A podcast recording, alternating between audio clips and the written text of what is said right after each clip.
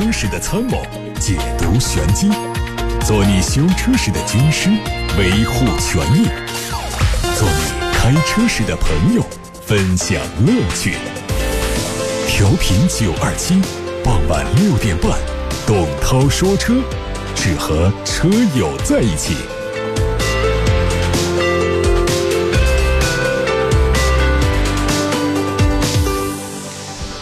各位正在收听的是董涛说车。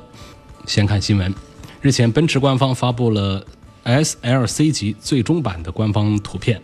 新车向 SLK 级、SLC 级车系走过的十三年进化历程做了致敬，外观和内饰都是独特的细节设计。消费者可以根据需求选择不同动力，幺八零、二零零、三零零以及 AMG SLC 四三都可以提供。值得一提的是。它还可以选择1996年初代的奔驰 SLK 的代表油漆颜色日光黄，新车将于2020年开始销售，从而成为 SLC 级车系的落幕之作。上汽通用凯迪拉克 XT6 预计在七月份上市，从国家工信部获得了它的申报信息。前脸是最新的设计，前大灯组更加纤细。车尾有 T 字形的尾灯组，海外版双边两出的排气也得到保留，同样会采用风尚版加运动版的外观策略。车身长五米零五，轴距两米八六，动力部分可能是会用上带闭缸技术的二点零 T 发动机，匹配九速自动变速器。凯迪拉克还发布了新能源产品的计划，新开发的通用 BEV 三平台预计在二零二一年由凯迪拉克使用。在这个基础上，凯迪拉克将优先在电动 SUV 车型上发力，首先会基于这个平台推出五座版本的产品，定位或许会面向中型或者是紧凑型 SUV 细分市场。首款纯电动 SUV 会在三年之后推出，之后还会发布用于共享出行方面的小型车，满足货运需求的轻型商用车，为家庭设计的中。型车等等。据了解，新产品在研发阶段会考虑定制化动力电池的设计，可以根据用户的需求为一种车型配备不同的容量电池。最近还看到了福特领界纯电动版的路试照片，它的外观和燃油版差别不大，双边两处的排气装饰也得到保留，并疑似在车头和车后侧配备了快慢两个充电口。车内有三辐式的多功能方向盘，搭配不规则形状的中控屏，下方是钢琴键样式的操作按键，并且更换成了旋钮式的换挡机构。吉利发布了纯电动轿车 GE11 的官图，前脸是立体的封闭造型，搭配两侧很狭长的大灯组，左侧的、右侧的这个轮眉处呢都会有充电口，还采用了隐藏式的感应式的门把手。这车的轴距是两米七，车长四米七，会在今年的一季度上市。还有一组红旗 HS 七的申报信息，它的两侧前大灯组内部有 C 字形的日间行车灯带，车长五米零三，轴距三米零八。车内的木质装饰板搭配皮质包裹、镀铬装饰条以及白色的缝线，都营造了不错的豪华感。外媒说，本田可能在二零二一年关闭他们位于英国。西南部的一家汽车工厂，这可能会导致该工厂的三千五百名工人处在失业风险当中。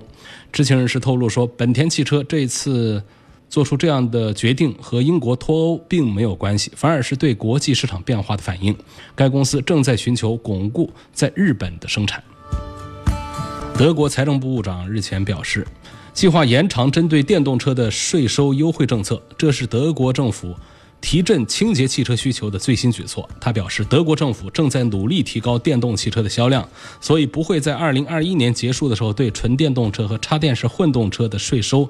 来进行反复修改。相反呢，这个税收的优惠政策可能会继续延长十年之久，这将有助于改善空气质量，促进实现气候目标。美国。普渡大学的研究人员日前研发了一种新的电池技术，极大缩短了电池充电时间，同时电池重量会更轻，续航里程会更长，还将能产生氢气。和常规的氢能源汽车相比，新技术也极大地提升了氢能源汽车的安全性能。这个技术已经在小型摩托车和高尔夫球车上做了测试。根据当前的进展，研究人员认为它可以为电动汽车提供四千八百到五千七百公里的续航里程，但其实用户仍然需要。每行驶约四百八十公里左右就换一次电池液，就像加油一样，比充电时间要短很多。此外，每四千八百公里还需要更换一次电池的阳极材料，每一次的花费预计约合人民币四百四十元。好，以上是今天的资讯部分。是董涛说车，来看一个消费维权的问题。滕先生，他反映自己的别克悦朗是去年十一月份买的。现在呀，频繁出问题，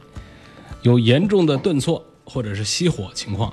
去第三方维修店、去 4S 店都检查过，说是发动机的模块有问题。但是 4S 店不停的让我们维修试车，已经修了三次还没有解决。昨天早上我又去了第三方维修点检查，发现还是发动机模块的通信问题。另外呢，右侧的感应灯的连接也有问题。相关保修政策要求两个月或者是三千公里以内。我的车已经将近三千公里，我认为 4S 店是故意拖延，想投诉这家店。这个投诉可能，呃，还找不到依据，因为没有明显的侵权的。这个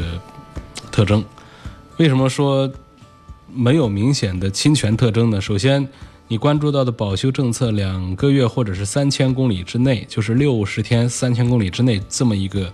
呃周期节点呢，它跟你的这个发动机的模块故障之间没有关系。哪怕是买车的第二天出现发动机的模块问题，也不至于有什么这个无条件免费退换车的这个情形。因为它这个六十天或三千公里之内呢，是指的四大设计安全的故障，包括车身开裂、燃油泄漏、刹车故障、转向故障。除此之外，其他的那都是参照这个整车的质保时间来进行免费的索赔维修。所以，这是要回答的第一点。那第二点呢？关于这个现在店里在不停的给你维修和试车呢？这个是店里在尽到他的三包义务，就是在三包法的规定范围之内，他在针对你的故障在做排查。但是至于说能不能修好，三包法其实没有规定你必须得一定得修好，是要求修好。但是因为技术的原因或者说故障太复杂，它没有修好，这个也只能参照另外一个条款，就是同一故障修几次修不好，我们可以退换车。就是修五次以上还修不好，像你刚才说，4S 店已经修了三次还没有解决问题，那么再等两次，你就达到了退换车的这么一个条件。但是这个退换车呢，免费的退换车的周期也已经过去了，就是六十天三千公里之内的，应该是有条件的、有算法的来进行置换退换。这个别克的这个悦朗的这个车，我们就说到这儿了。下面来看，操控性、油耗、保值率方面对比一下捷豹的 XFL、凯迪拉克的 CT6 和沃尔沃的 S90，问谁更值得入手？从这个操控印象上来讲，我觉得还是捷豹的 XFL 要更加运动一些，更加扎实一些，更加有乐趣一些。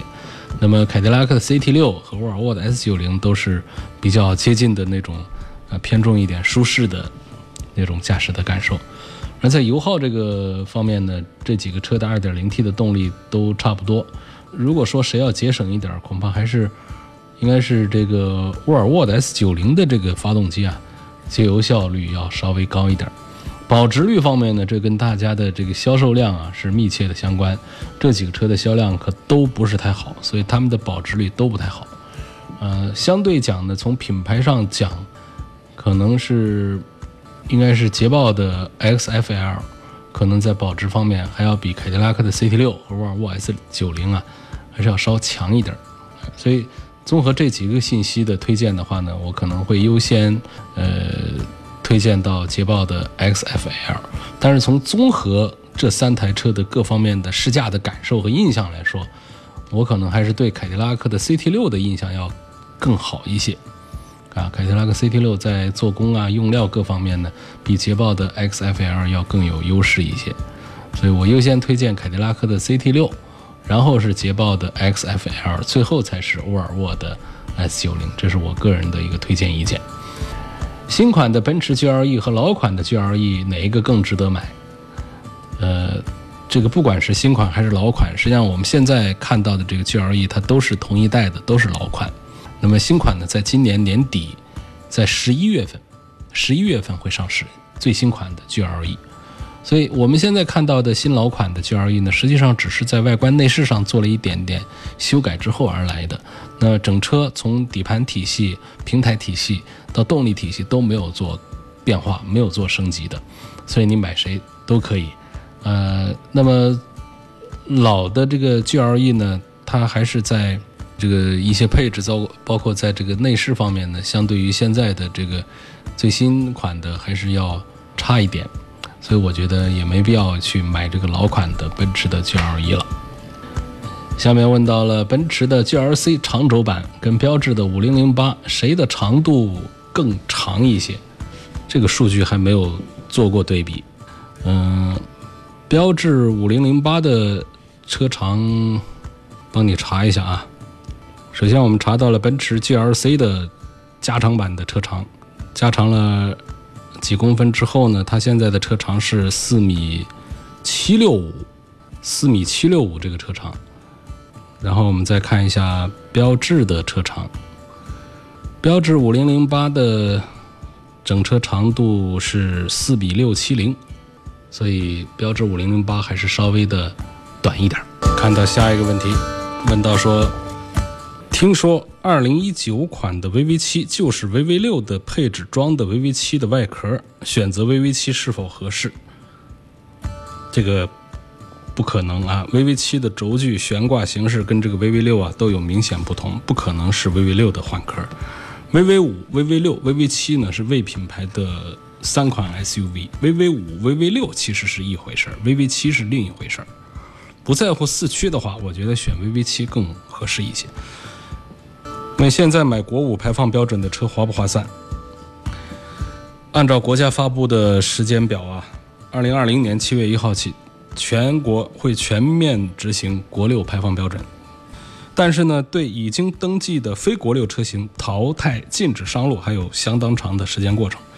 得按先后顺序从国三、国四到国五一步步来，所以不必担心现在买国五的车，等国六标准一实施，全变成废铁。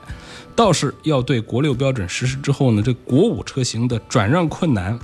以及贬值问题。有一个思想准备，所以我的建议呢，如果打算长期自用的话，现在买国五标准的车是可以的。但是如果只是过渡几年就要再转让换新车的，最好是一步到位，现在就买国六的车，或者说你再等个几个月，国六车型越来越多的时候，选择范围更广的时候，来挑一款中意的国六车型。希望能评价一下雪铁龙天翼 C 五。那主要是故障率和舒适度方面，问哪个版本性价比最高？我主要被它的外形给吸引了。这车销量不怎么好，小毛病多不多啊？法系车的故障率控制呢，没有日系车那样的可靠，但是它比美系车啊，呃，还是要强一些。它跟德系车是差不多的水平，跟大众车差不多水平的这个故障率的控制。我觉得在雪铁龙天翼 C5 当中呢，1.6T 的劲享型的性价比是最好的。它比最低配的贵一两万块钱，但是配置上，呃，多的这些东西加到一块来是值得的。多了，首先在安全配置上，它有侧面的安全气帘了，这一点很重要。然后再加上无钥匙进入，再加上全景天窗啊、液晶仪表啊、自动空调啊，呃，座椅面料的这个皮质化，就差不多也就值得了啊。座椅面料应该不是全皮，但是它是皮质和织物的混合，我觉得也还是。划算的。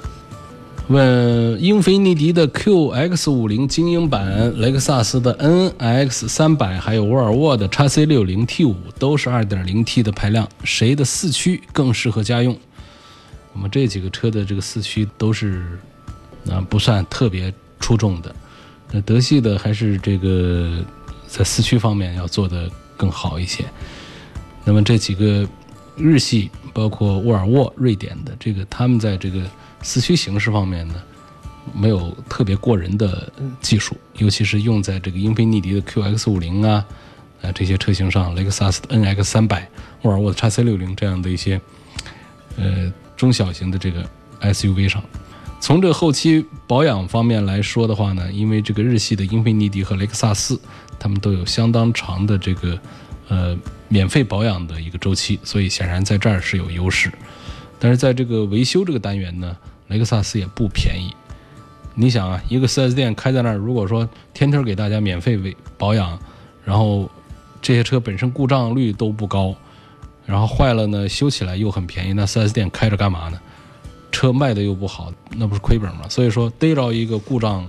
车，那维修的时候啊，呃，索赔的归索赔，如果不索赔的话，那逮着了那可能收费还得比较贵。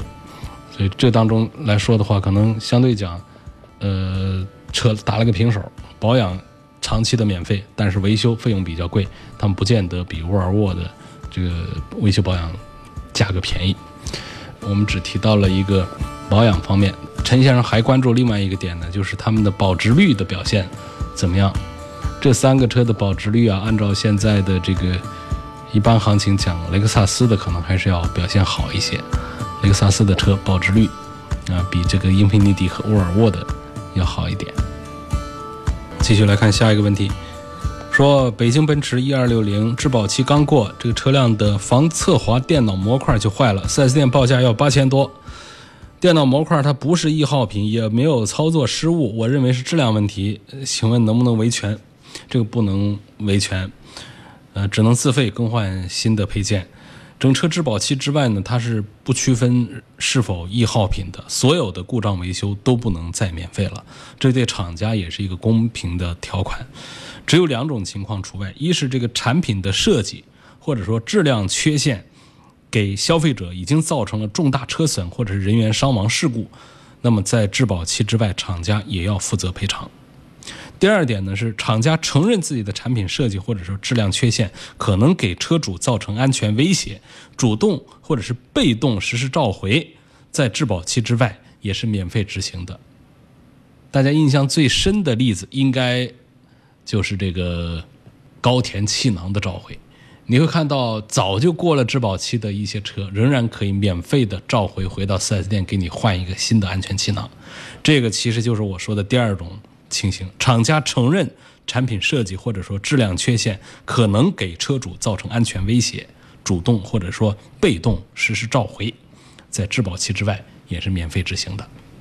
呃，总体来讲，福特车的机械和行驶性能是不是比大众和别克都要出色？质量品质都差不多吗？福特车的机械性能的确不比大众、别克差，但是呢，福特车的质量还是不如大众和别克好。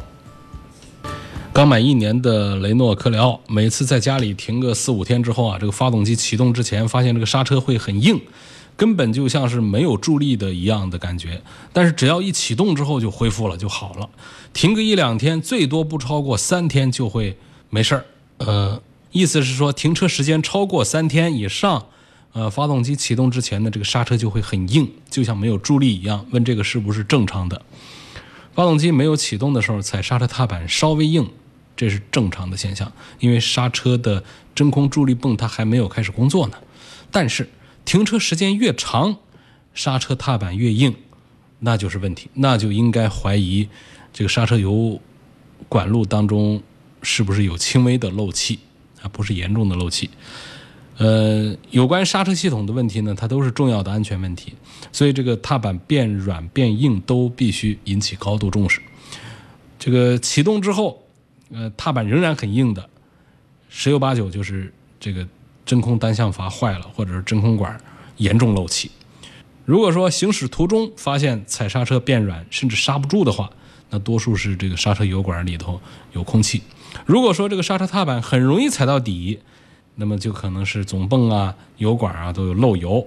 如果油液没有问题，那还要考虑一些硬件的问题。那通常说，刚刚更换了刹车盘片之后。刹车性能呢都不会太好，但是也不至于会刹不住。等这个两三千公里盘片充分的磨合之后，也不用两三千公里吧，在个几百一两千公里磨合之后，它就会有好转，不用过于担心。现在我们看到微博的后台有问到这个宝马叉一、宝马三二零该怎么选？都看二点零 T，后期费用怎么样？后期费用都一样。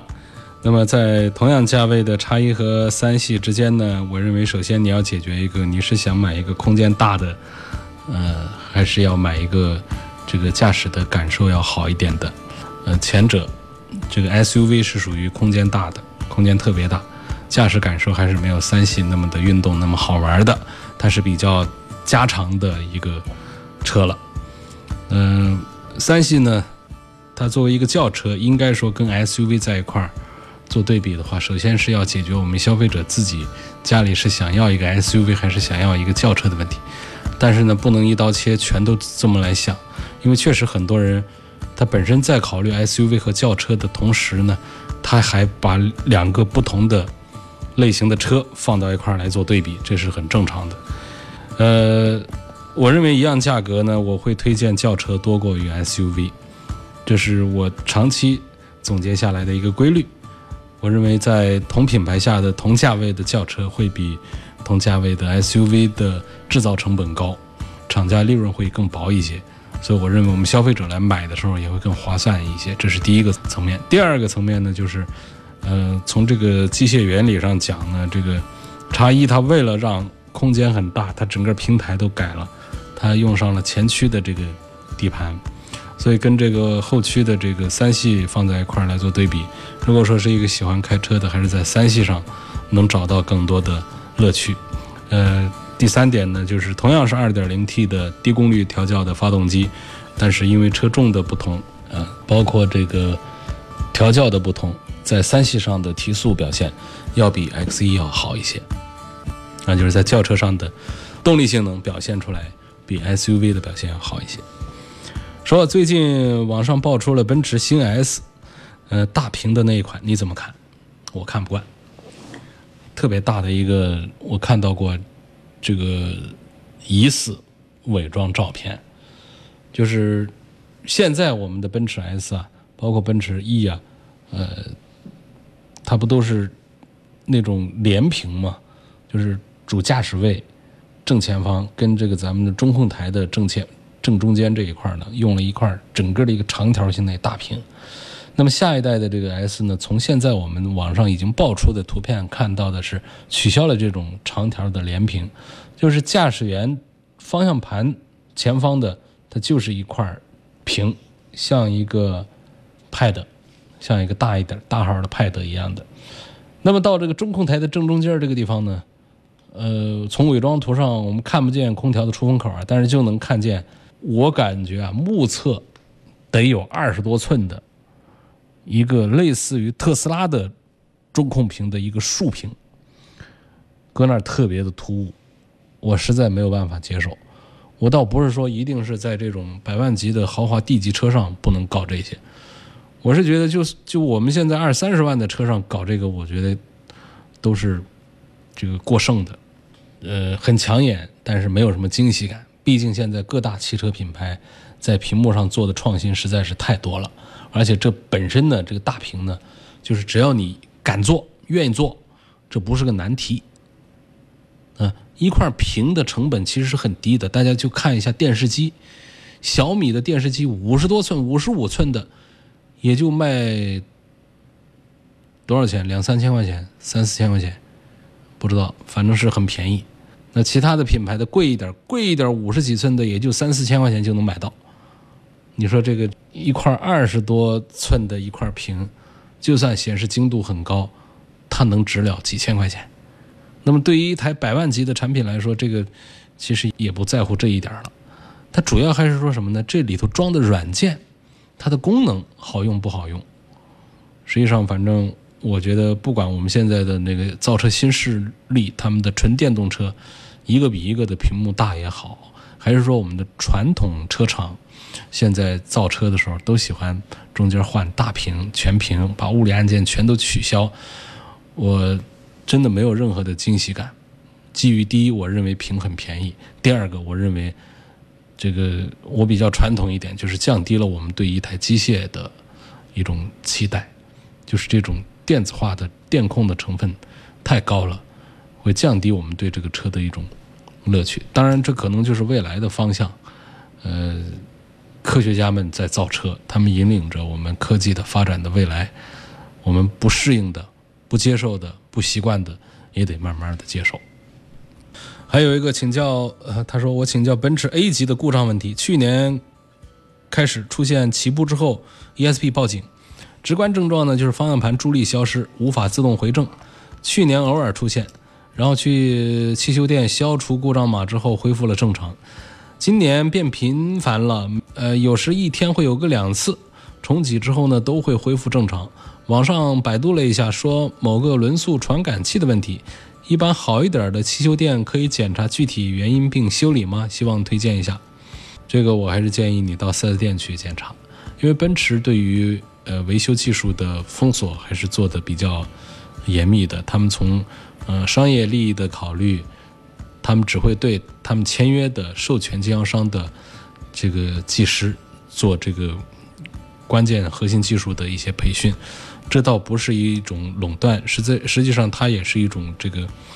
呃自保的行为。毕竟现在的车市竞争非常激烈，而且不止一个品牌，很多品牌都不会完全对社会来开放它所有的呃这个检测设备，包括它的一些这个核心的技术方面的一些东西。所以呢，我们社会力量呢，如果说不是从四 S 店出去的这种技师的话，呃，对于所有的问题。都打包票说我能迅速的解决，我觉得这是吹牛，还是不是那么容易的。所以，尤其关于这个安全方面的一些，呃，这个故障的排除，我建议还是要回 4S 店去做，会好一点，更加可靠一些。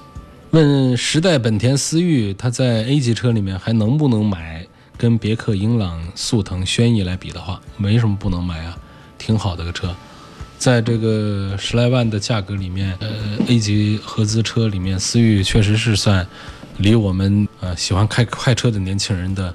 愿望更近的一个车。就是它底盘比其他车更运动，它的提速比其他车更快一点。当然也不是吹牛的那种，说是钢炮什么的，这个远远称不上。但是你说它能买不能买？这前面有几个月，去年是被黑过一段时间，没什么不能买的。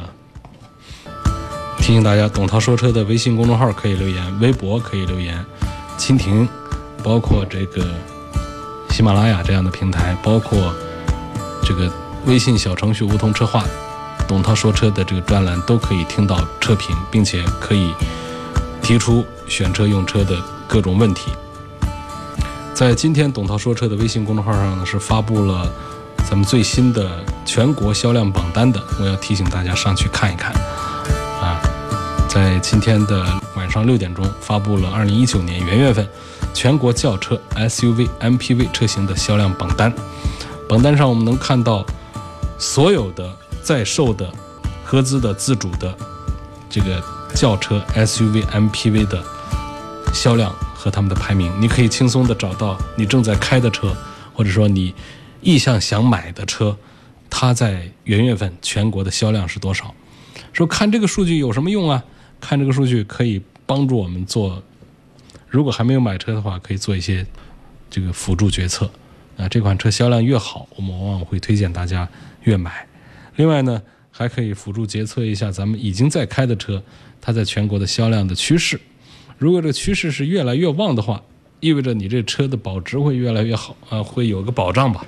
那如果说这车它的这个销量越来越低，你买的时候还是月销量大几千上万，现在已经月销量一两千了，啊，趁着信息不对称这方面的一些机会点，你是不是其实可以考虑在换车的时候优先提前一点时间档，把你这个车把它出手出去，否则这车要是再到后要一停产什么的，它的贬值啊就会更多。感谢大家收听和参与，董涛说车。